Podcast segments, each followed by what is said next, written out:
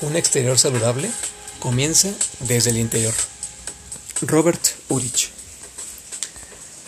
¿Qué tal amigos? ¿Cómo están? ¿Cómo andan? Bienvenidos. Muchas gracias por acompañarme en este espacio que es para ustedes, en donde como le hemos dicho siempre, buscamos compartirles los mejores consejos de salud desde un punto de vista fácil y rápido de entender. Estamos haciendo un recorrido a través de los seis pilares para una salud perfecta y ya hemos hablado de dos de ellos.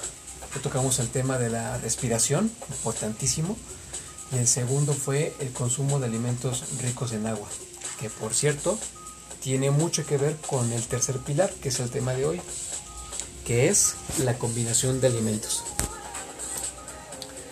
Antes de empezar quiero decirles que cuando me, encontraba preparándome para compartirles y hablarles un poco de este tema, me di cuenta de, esos descuidos, de esos errores que cometemos las personas y que seguimos cometiendo todavía al día de hoy, de combinaciones de alimentos que no son las más convenientes para nuestro cuerpo, porque tienen ciertas afectaciones que ya mencionaríamos un poquito más adelante.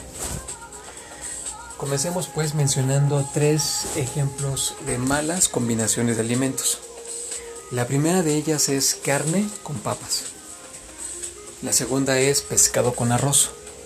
Y la tercera es leche con cereal. ¿Qué tienen en común estas tres combinaciones de alimentos? Pues tienen en común que son proteínas con carbohidratos, que ya de por sí son incompatibles.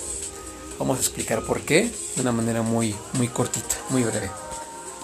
Los almidones, como son el pan, el arroz, las papas, son alimentos que solamente pueden digerirse en un ambiente alcalino. Fíjense, alcalino. Mientras que alimentos como la leche y la carne son alimentos que solamente el cuerpo puede digerir en un ambiente ácido. Entonces, alcalino y ácido son totalmente distintos. Y eso es algo que cometemos y que seguimos haciendo las personas todos los días. ¿Significa esto que yo no debería consumir jamás en la vida carbohidratos y proteínas o carne con papas o pescado con arroz? No. De hecho, sí se, puede, se pueden comer, pero no al mismo tiempo. Lo que nos recomiendan los expertos es que tratemos de separarlos en tiempos distintos. Por ejemplo, si me gusta mucho la, carne con papas, pues ahora voy a tratar de comer la carne en la tarde y las papas en la noche, por ejemplo. ¿Con qué voy a acompañar esa carne o esas papas o ese pescado o ese arroz?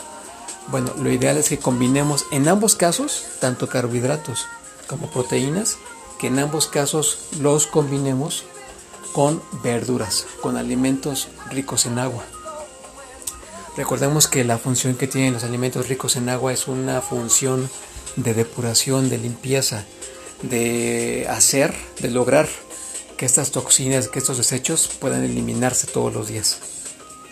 Ok, ¿qué pasa cuando entonces seguimos consumiendo estos alimentos de esta forma y seguimos combinándolos de una manera inconsciente, incorrecta, como es, como es todo esto? Bueno, lo que pasa es que nos puede llevar a sufrir enfermedades, eh, digestivas y por supuesto también hay un robo de energía, que es algo muy común. ¿Cómo que robo de energía? Bueno, pues vamos a poner el siguiente ejemplo. Seguramente todos hemos sufrido lo siguiente, que es levantarse y sentirse muy cansados.